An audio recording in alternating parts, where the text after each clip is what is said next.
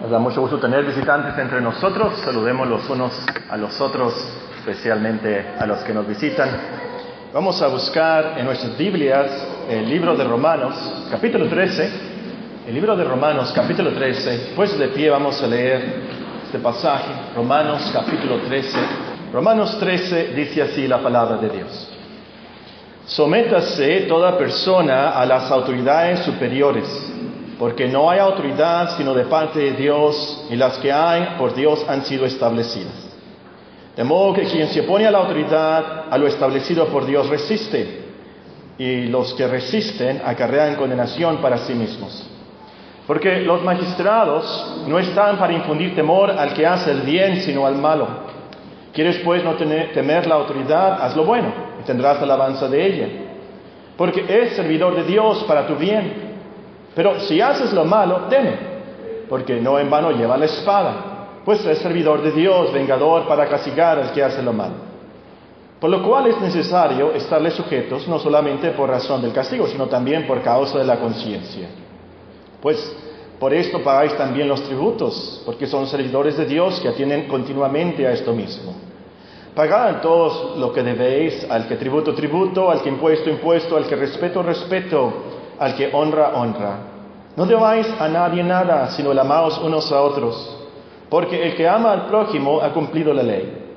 Porque no adulterarás, no matarás, no hurtarás, no dirás falso testimonio, no codiciarás. Y cualquier otro mandamiento en esta sentencia se resume, amarás a tu prójimo como a ti mismo. El amor no hace mal al prójimo, así que el cumplimiento de la ley es el amor. Y esto conociendo el tiempo que es ya hora de levantarnos del sueño, porque ahora está más cerca de nosotros nuestra salvación que cuando creímos. La noche está avanzada, se acerca el día. Desechemos pues las obras de las tinieblas y vistámonos las armas de la luz. Andemos como de día, honestamente, no en glotonerías y borracheras, no en lujurias y lascivias, no en contiendas y contiendas y envidia. envidia sino vestidos del Señor Jesucristo y no proveáis para los deseos de la carne. Un par de personas me insinuaron que deberíamos tener más estudios super prácticos. Eh, hace poco, eh, un par de semanas, eh, personas diferentes, en diferentes circunstancias me preguntaron por eso. Y es cierto, hace mucho que no tenemos uno de estos estudios, Así que esta mañana, tomando como texto clave Romanos 13, 13, estudiaremos cómo cuidarnos de las glotonerías, cómo cuidarnos de la gula, cómo cuidarnos de la glotonería.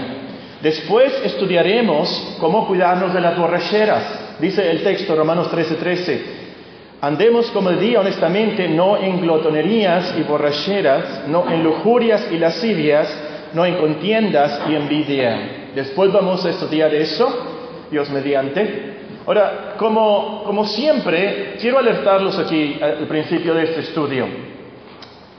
No juzguen, no piensen, ah, vamos a estudiar esto por la hermana Tiburcia y, el hermano Emeregildo, ya era hora que el pastor hablara sobre la gula. Si lo hubieran visto ayer con los jóvenes, se comió tres hamburguesas. Qué bueno que el hermano va a hablar de esto. Ya era hora para esos hermanos lo necesitan. No, no, no, no. Yo quiero que piense en usted mismo. No en ninguna otra persona más que usted mismo. Como vamos a ver, estos estudios son para todos nosotros. Cada uno de nosotros somos tentados a la gula, a la glotonería. Ahora, como diría el hermano Orozco, tengo que decirles, este texto de Romanos 13:13 13, está precisamente en el capítulo 13. El versículo no es Romanos 1.1. Romanos 1.1, la epístola, no comienza con no andéis en glotonerías y borracheras. Así no comienza el apóstol Pablo. Pablo hace estas exhortaciones súper prácticas después de haber explicado el Evangelio. lo que es el pecado, la ira de Dios, el justo juicio de Dios, la justificación, la obra del Espíritu Santo, la elección, la restauración del pueblo de Israel. Después de haber pasado por ahí, es entonces que nos dice aquí, no en glotonería. Entonces, tenemos que pasar nosotros personalmente, cada uno de nosotros tenemos que pasar por los primeros 12 capítulos para poder cumplir con este mandamiento. Y escúchame bien, no ser glotón no te salva. Eso no te salva. Lo que nos salva es el Evangelio. Es lo más importante del mundo. Como veíamos la semana pasada, que estemos en Cristo Jesús. Eso es lo esencial y lo más importante de tu vida. Y eso, por cierto, es lo que nos da la naturaleza y el carácter para cambiar y no andar en glotonerías y borracheras y contiendas y envidias y todo lo que nos dice aquí el apóstol Pablo en este capítulo. Muy bien, con esto en mente, comencemos nuestro estudio y para aplicar bien lo que veremos sobre la gula, lo primero que tenemos que hacer es entender unos principios básicos. En primer lugar, tenemos que entender que Dios nos hizo cuerpo y alma. Génesis 2.7. Dios nos hizo cuerpo, el exterior, y el alma, el espíritu, en lo interior. Un cuerpo sin alma está muerto. Y no estamos completos si nada más tenemos alma. Es por eso que va a haber una resurrección final y todos tendremos alma y cuerpo en la eternidad. Y, el punto aquí, hermanos, es que Dios nos hizo con cuerpos, con órganos que requieren comida. Con, ojos que ven lo que comemos, con bocas que, que comienzan la digestión, órganos que procesan la comida. Ahora, al principio, por supuesto, antes de que cayera Adán y Eva, antes del primer pecado, no había glotonería, no, no había gula. Pero ya en sí sus cuerpos tenían los órganos, los deseos de comer. Entonces, el cuerpo, el comer son dones divinos. El cuerpo, el cuerpo que tú tienes, el comer, eh, el anhelo de comer, el deseo de comer, es un don divino. Ahora, como veremos, la glotonería abusa, pervierte eso, ese es el problema. El cuerpo en sí, el deseo de comer, no es el problema. Bueno, segundo principio básico. Tenemos que entender que Dios creó los alimentos para que participemos de ellos. A los que apuntan pueden escribir aquí, Génesis capítulo 1, versículo 29 y 30. Marcos 7, 19. Pero leamos 1 Timoteo, si tienen sus Biblias, 1 Timoteo 4, Voy a comenzar a leer en el versículo 1, 1 Timoteo 4, 1. 1 Timoteo 4, 1. Génesis 1, 29 y 30, Marcos 7, 19. Y vamos a leer 1 Timoteo 4, 1 a 5. Pero el Espíritu dice claramente que en los postreros tiempos algunos apostatarán de la fe escuchando espíritus engañadores y a doctrinas de demonios, por la hipocresía de mentirosos que, teniendo que autorizar la conciencia, prohibirán casarse y mandarán abstenerse de alimentos, serían esto, alimentos que Dios crió para que con acción de gracias participasen de ellos los creyentes y los que han conocido la verdad. Porque todo lo que Dios crió es bueno y nada es de desecharse si se toma con acción de gracias, porque por la palabra de Dios y por la oración es santificado. Entonces, el alimento, la comida, es algo de Dios. El alimento no es malo. Lo sabroso no es pecado.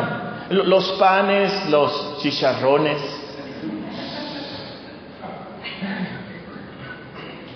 La carne asada aquí en Sonora. Las fresas con crema.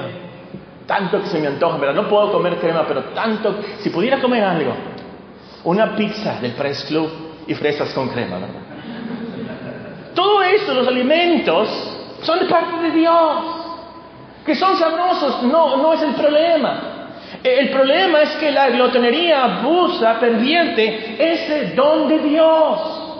Muy bien, tercer principio básico tenemos que entender que Dios es el que sustenta el cuerpo.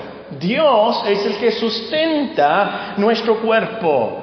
Cuando el diablo tentó a Cristo a que hiciera unas piedras, las convirtiera en pan, el Señor le contestó con una cita de Deuteronomio que dice, no solo de pan vivirá el hombre, sino de toda palabra que sale de la boca de Dios. Ahora, este texto implica mucho. No tan solamente necesitamos pan, nos dice el texto, necesitamos de la palabra de Dios para vivir.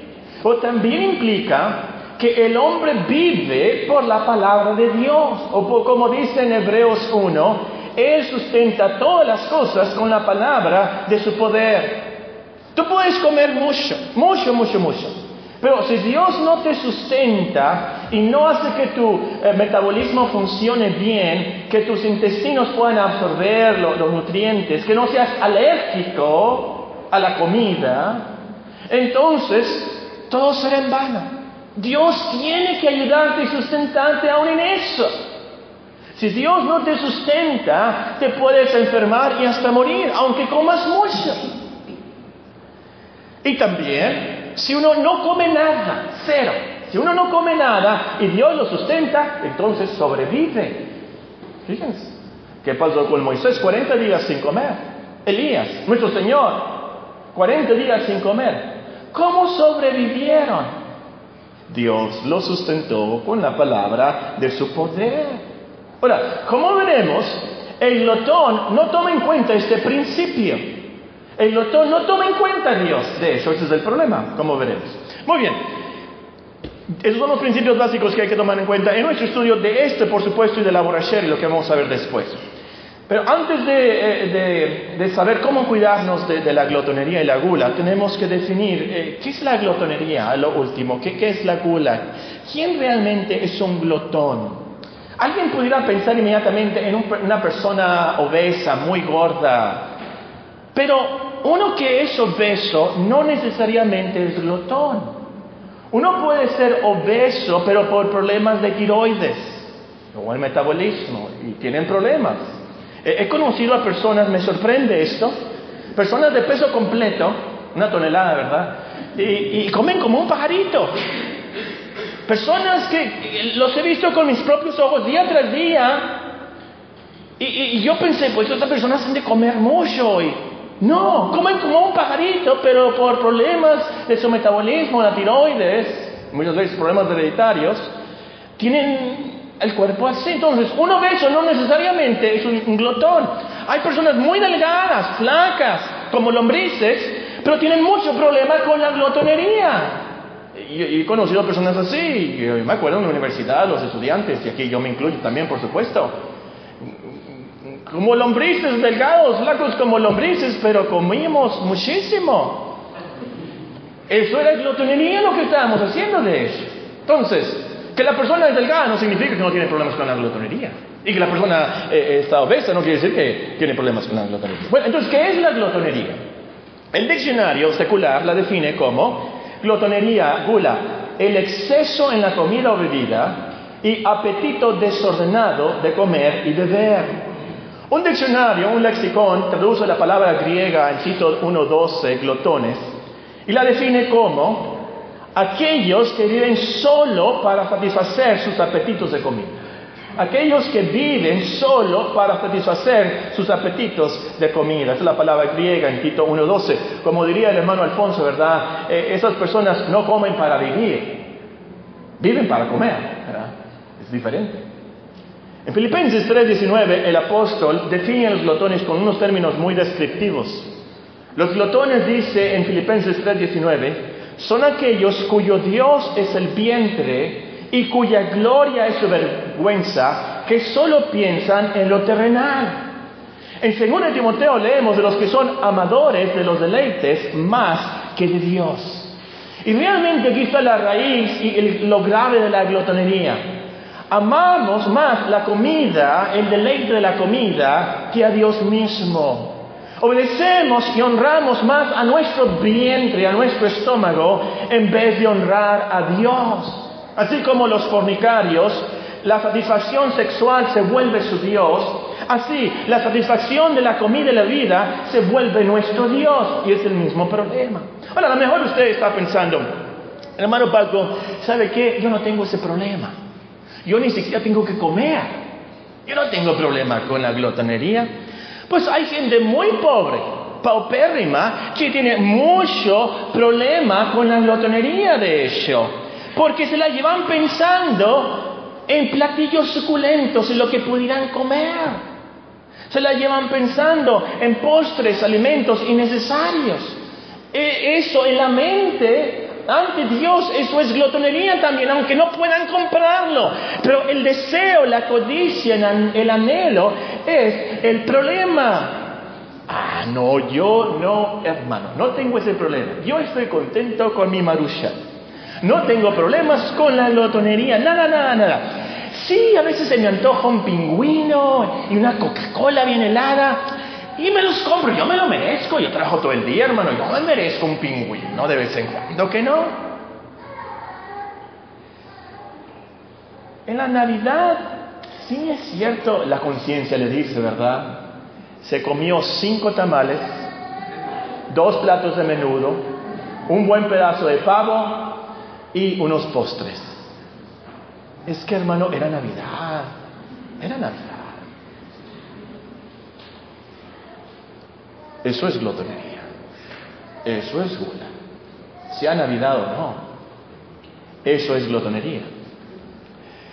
Un, teólogo holandés del siglo XVII, comentando sobre la petición, el pan nuestro de cada día, dánoslo hoy, escribió una lista que creo yo nos ayuda mucho a examinarnos si tenemos problemas con la gula. Una vez más, no piensen en la hermana Tiburcia, no piensen en el hermano Benegildo, piensen en ustedes.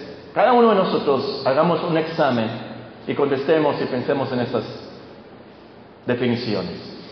Dice eh, este, este teólogo holandés del siglo XVII, e-, es glotón aquel que se la lleva pensando cómo hacer un platillo más suculento. Es glotón aquel que se la lleva deseando algo sabroso, comidas exóticas, compromisos para comer. Número tres, es glotón aquel que se la lleva hablando de comida gourmet a tal grado que parece que la comida es la esencia misma de la felicidad. Número cuatro, es glotón aquel que anhela manjares sin importarle el precio aun si tiene que pedir prestado y no pagar. Número 5. Es glotón aquel que se la lleva de mal humor cuando no tiene algo delicioso. Se enoja si la comida no está apropiadamente preparada y se la lleva quejándose con la cocinera. Es glotón aquel que disfruta una comida suculenta come de más de manera que no puede hacer nada más que dormir. Yo creo que esta lista nos mata a todos. Yo me incluyo aquí. Si somos honestos, vamos a confesar realmente si tenemos problema con la gula, con la glotonería. Ahora, entonces, la pregunta es, y aquí venimos ahora hacia el sermón, el corazón del mensaje, ¿Cómo nos cuidamos de eso? ¿Cómo nos cuidamos de la gula? ¿Cómo nos protegemos contra esa tentación? Ahora, aquí pudiéramos escribir un libro. Nada más les voy a dar las ideas y los versículos y ustedes las estudian bien y pueden escribir también el libro si gustan. Muy bien. Número uno, ¿cómo resolvemos el problema de la gula? Reconoce que tu glotonería es idolatría. Reconoce que tu glotonería es idolatría.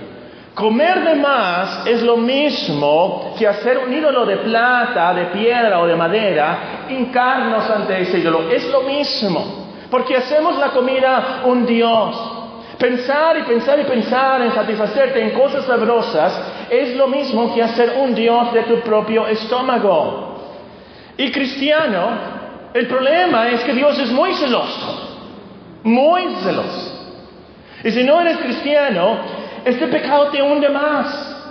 En Deuteronomio 21:20 leemos de, un hombre, un joven, que era contumaz, rebelde, glotón y borracho. Sus padres ya no sabían qué hacer con él, lo llevaron para que fuera juzgado. ¿Saben qué pasó con ese glotón? Lo apedrearon. Deuteronomio 21:20. Lo apedrearon por glotón. Y con mucha razón. Es un gran pecado. Es idolatría. Es un pecado contra Dios. Con razón Dante, el poeta italiano Dante, hunde a los glotones hasta el tercer círculo del infierno. Y dice ahí él que sufre en un pantano. Están ahí revolcándose en un pantano con una lluvia incesante de hediondez. Y son atormentados con el perro de tres cabezas. Por supuesto, eso no está en la Biblia, pero es Dante. Yo les digo que va a ser peor para los glotones del infierno. Porque la glotonería es idolatría. Número dos, reconoce que tu glotonería es idolatría. Número dos, considera que tu cuerpo es de Dios y para Dios. Tu cuerpo es de Dios y para Dios. Busquen en sus Biblias, 1 Corintios 6, les leo por, por mientras el pasaje famoso de Romanos 12.1. Así que hermanos, os ruego por las misericordias de Dios que presentéis vuestros cuerpos en sacrificio vivo, santo, agradable a Dios, que es vuestro culto lógico. 1 Corintios 6, si tienen sus Biblias, vamos a comenzar en el versículo 12.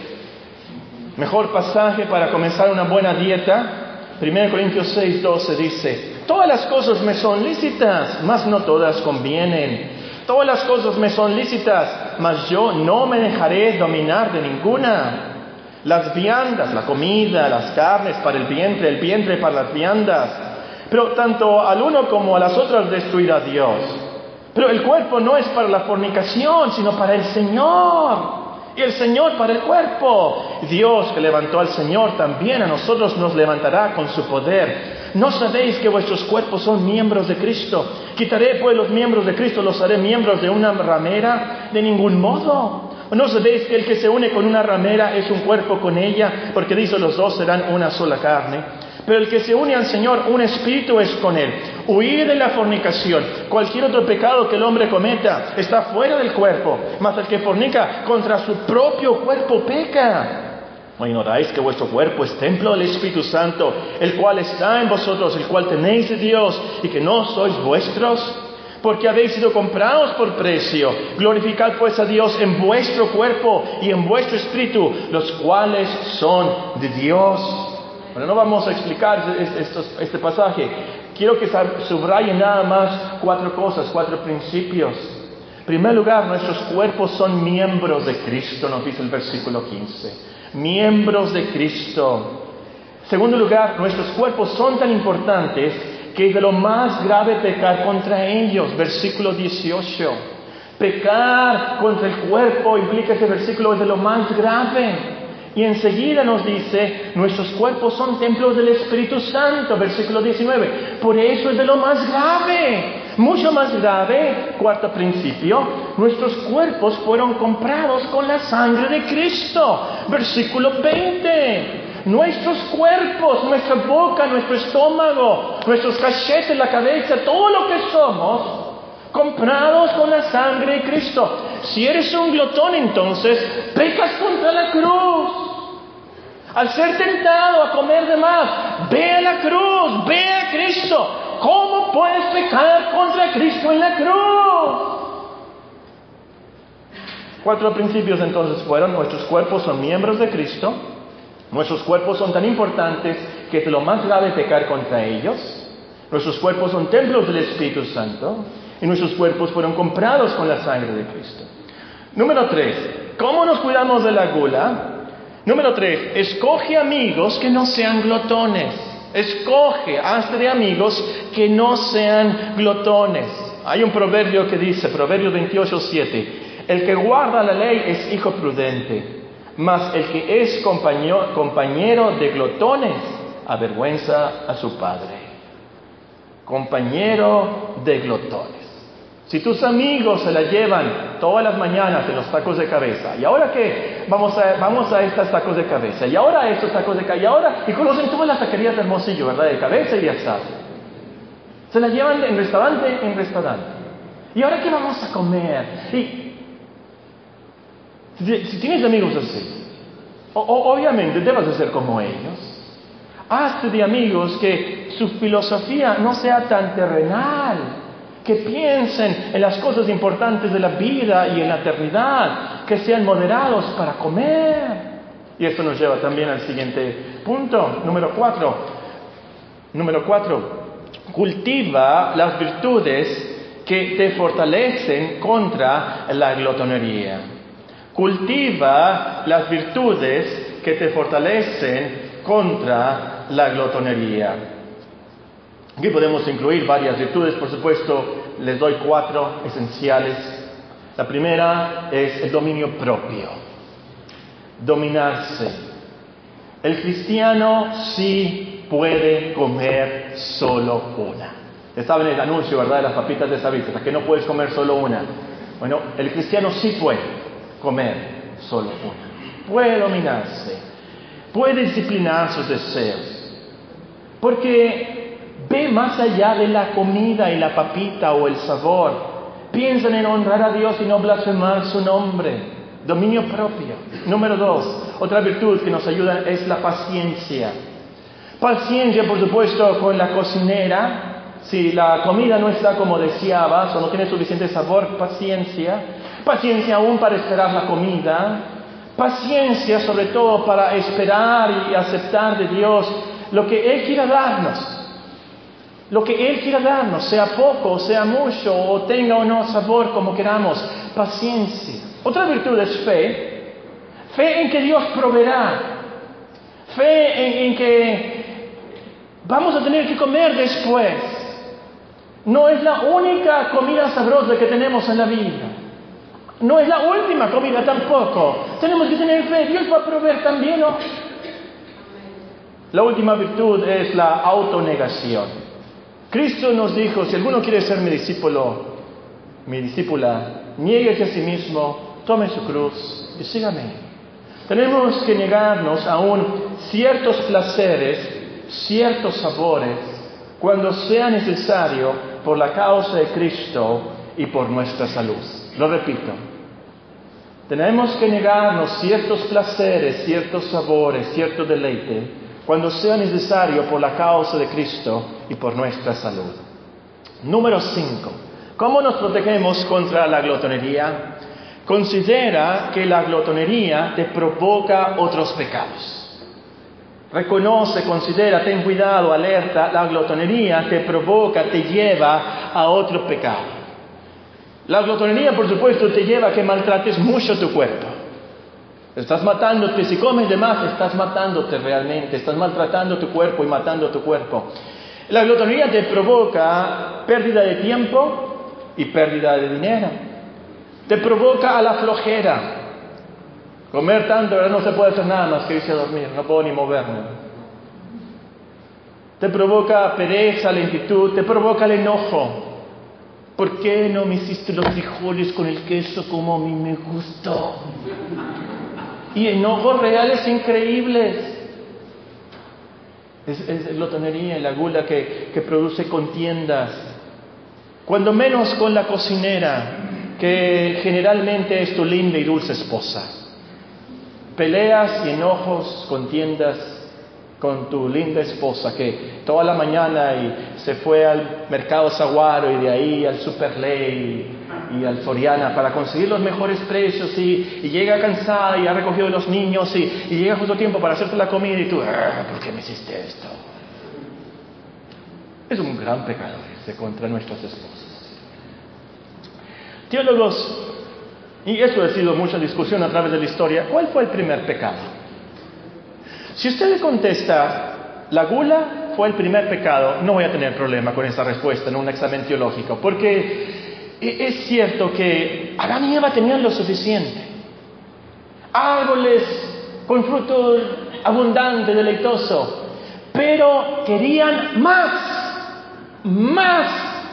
más quisieron, tomaron el fruto prohibido por pura glotonería. Y vean en cuántos pecados cayeron y caímos toda la raza humana por culpa de la gula. Mucho cuidado entonces, considera que la glotonería te, provoca otros pecados. Número 6. Ve la comida, el alimento, ve la comida, el alimento primordialmente como algo que te da fuerza para servir a Dios. Ve la comida, la comida esencialmente es para darte fuerza para servir a Dios. Salomón escribe en Eclesiastés 10:17, Bienaventurada tu tierra, cuando tu rey es hijo de nobles y tus príncipes comen a su hora para reponer sus fuerzas. Tus príncipes comen a su hora para reponer sus fuerzas y no para beber. Es bueno, por cierto, tener eh, horas para comer, organízate, disciplínate en eso, eso te va a ayudar. Pero el punto aquí es que veas la comida como algo que, de Dios para reponer tu energía, para servirle a Él. Que lo primordial no sea el sabor, que lo primordial no sea la abundancia, o que estás en un restaurante o no. Pero que vas a ver ese, ese plato, esto es lo que me daba energía suficiente para servir a Dios, eso es lo que yo quiero de este plato. Número 7. Considera que la glotonería te carga el corazón. La gula, la glotonería, te carga el corazón. Y uso esta palabra por la alerta de nuestro Señor Jesucristo en Lucas 21, 34. Mirad también por vosotros mismos que vuestros corazones no se carguen de idolatría, de glotonería, embriaguez, de los afanes de esta vida, y venga de repente sobre vosotros aquel día. Que vuestro corazón no se cargue de glotonería. Si no lo llevamos pensando en la comida del mundo, si no lo llevamos pensando nada más en lo que comemos aquí, si nuestra vida nada más se trata de disfrutar las cosas de este mundo, nos vamos a olvidar del día de la eternidad. Aquel día, y por cierto es el mismo contexto de Romanos 13, aquel día que comenzará con la venida y el juicio de Cristo se nos olvida si nos llevamos pensando nada más en qué voy a comer, qué tanto voy a comer, dónde voy a comer, y esa es nuestra vida. Y, y aquí voy a ser muy realista. La vida se trata muchas veces de comer, tenemos que comer para sobrevivir, tenemos que trabajar, tenemos que hacer esas cosas. Tenemos que hacer esas cosas. Es un don de Dios que podamos comer y tomar, tengamos un cuerpo y sobrevivamos. Pero si nada más lo llevamos así y pensando en esas cosas, se nos va a olvidar la eternidad, se nos va a olvidar Dios y que viene el día. Y esto nos lleva al siguiente punto que podría haberse incluido en ese, número 10. Ocúpate más en lo espiritual Ocúpate más en lo celestial, no en lo terrenal, no en lo sensual. Pueden aquí apuntar Romanos 8, 6, Romanos 8, 6. Y déjame decirte, hay de ti si eres un glotón, una glotona, te la lleva pensando en comida, tu cuerpo está extra fortachón, para no decir de otra manera, pero tu alma, tu espíritu, anoréxicos, débiles, anémicos, Alimenta tu alma, tu espíritu, mejor que tu cuerpo. Nutre tu espíritu con las verdades de la Biblia. Eso sí te va a ayudar a resistir la tentación de la glotonería. Alimenta tu alma. Tu alma es lo más importante. Número 11. Un paso para atrás. Tu alma es lo más importante. ¿Qué digo nuestro Señor Jesucristo? Hay de ti si ganares todo el mundo y perdieres tu alma. Yo te digo, hay de ti si probaras todos los manjares del mundo, todas las delicias del mundo y perdieras tu alma. Número 11, ahora sí. Come de tal manera que glorifiques a Dios. Come de tal manera que glorifiques. Y aquí quiero que la congregación me ayude en voz alta, bien fuerte, diga 1 Corintios 10, 31. Si pues o bebéis o hacéis otra cosa, hacedlo todo para la gloria de Dios. Lo conocemos el versículo, ¿verdad? Si pues coméis Si pues coméis la comida, el alimento, a la hora de comer, el desayuno, la cena, está hablando de eso el apóstol Pablo. En el contexto, esto quiere decir que comas tomando en cuenta la conciencia de los demás, pero también que comas con una actitud y acciones que glorifiquen a Dios, que comas con acción de gracias, por supuesto, como leímos en Timoteo, que veas más allá de la comida al Dios que te dio la comida. Comer como puercos desesperados no glorifica a Dios. Y exagero tal vez ahí. Comer excesivamente no glorifica a Dios. Punto. Comer también, por supuesto, de menos no glorifica a Dios. Comer de menos no glorifica a Dios. Tienes que comer con moderación, con gratitud, con orden, disciplina, con cuidado de tu salud. Así glorificas a Dios. En último lugar, número 12, vístete del Señor Jesucristo. ¿Cómo nos protegemos contra la glotonería?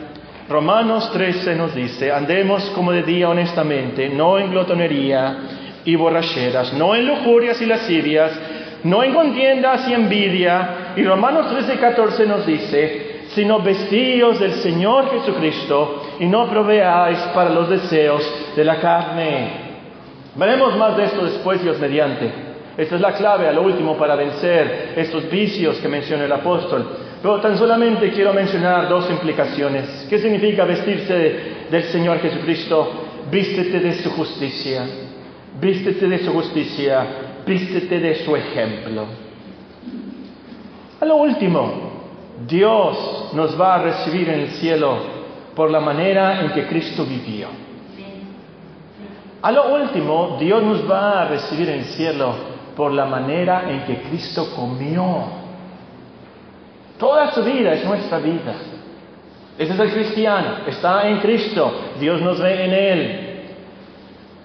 Dios nos va a recibir en el cielo porque Cristo no fue glotón. Nuestro representante, nuestro mediador ante Dios no fue glotón. Por eso vas a poder aceptar. Entonces, tienes que estar en Cristo Jesús. Tienes que estar en Cristo Jesús.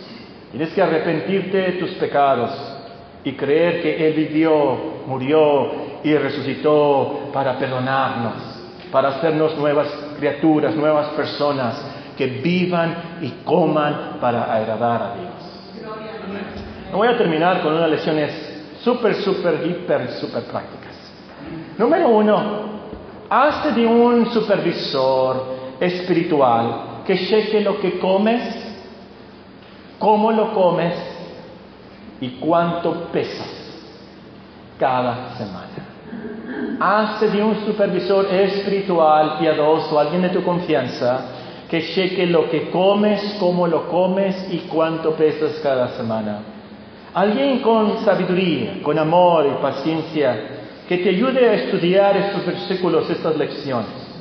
Número dos, padres, padres, madres, ayuden a sus hijos a no ser glotones. Estás creando glotones si de bebés les das mamilas de más. Estás creando glotones. Estás creando glotones si de niños les das muchos dulces, muchos postres. Estás creando glotones. Estás creando glotones si de jóvenes los sigues mimando. ¿No te gustan las lentejas? Ay, bueno, te voy a dar para unos dogos. Bueno. ¿No te gusta la lechuga? ¿No te gustan los ejotes? cómprate una pizza en el precio. Costco le dicen ahora, ¿Qué estamos haciendo? El sabor es más importante, el deleite. Haz lo que tú quieras, lo que tu gusto, tu estómago quiera. Eso es lo que. Número tres, hazte de recordatorios. ¿Qué quiero decir con esto? Tenía una amiga que pasó por varias dietas. No la conozco, no voy a decir quién, quién. Pasó por varias dietas y una de las que me, me impresionó más es que tenía un programa de dietas que incluía unas tarjetas. Y todas las mañanas yo la veía a ella en su escritorio leyendo esas tarjetas. Es un buen programa y con recordatorios lo que debe de comer y que no debe de comer y el problema si come de más y todo esto. Hazte de tarjetas de lo que hemos visto. Hazte de recordatorios de, sobre todo, las promesas de Dios. Las promesas de Dios. Escribe en una tarjeta mañana y léela todos los días. Yo sé vivir humildemente y sé tener abundancia. En todo y por todo estoy enseñado, así para estar saciado como para tener hambre, así para tener abundancia como para padecer necesidad. Todo lo puedo en Cristo que me fortalece. Esa es la promesa, ese es el contexto. Oremos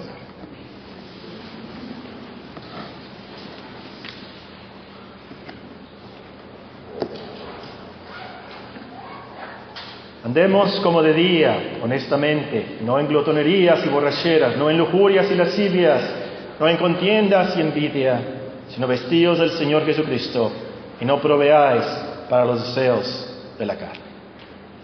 Padre Celestial, te damos gracias por estos preceptos tan prácticos, te damos gracias por tu palabra que es tan realista y nos, nos alerta, nos ayuda en las tentaciones que tenemos todos los días.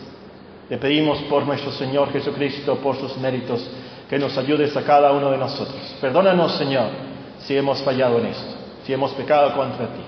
Ayúdanos, ayúdanos, Señor. A menos que, todo, tú nos ayudes, todo será en vano. Te pedimos por nuestros hijos, nuestros jóvenes.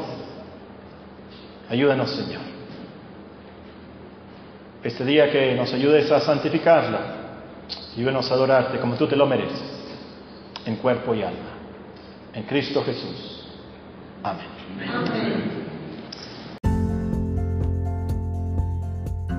Queridos amigos, desde este miércoles, 2 de septiembre, comenzamos nuestra escuela bíblica. Considere unirse a nosotros para emprender este camino, que nos servirá para conocer mejor la Biblia. Un cordial saludo y que Dios les bendiga.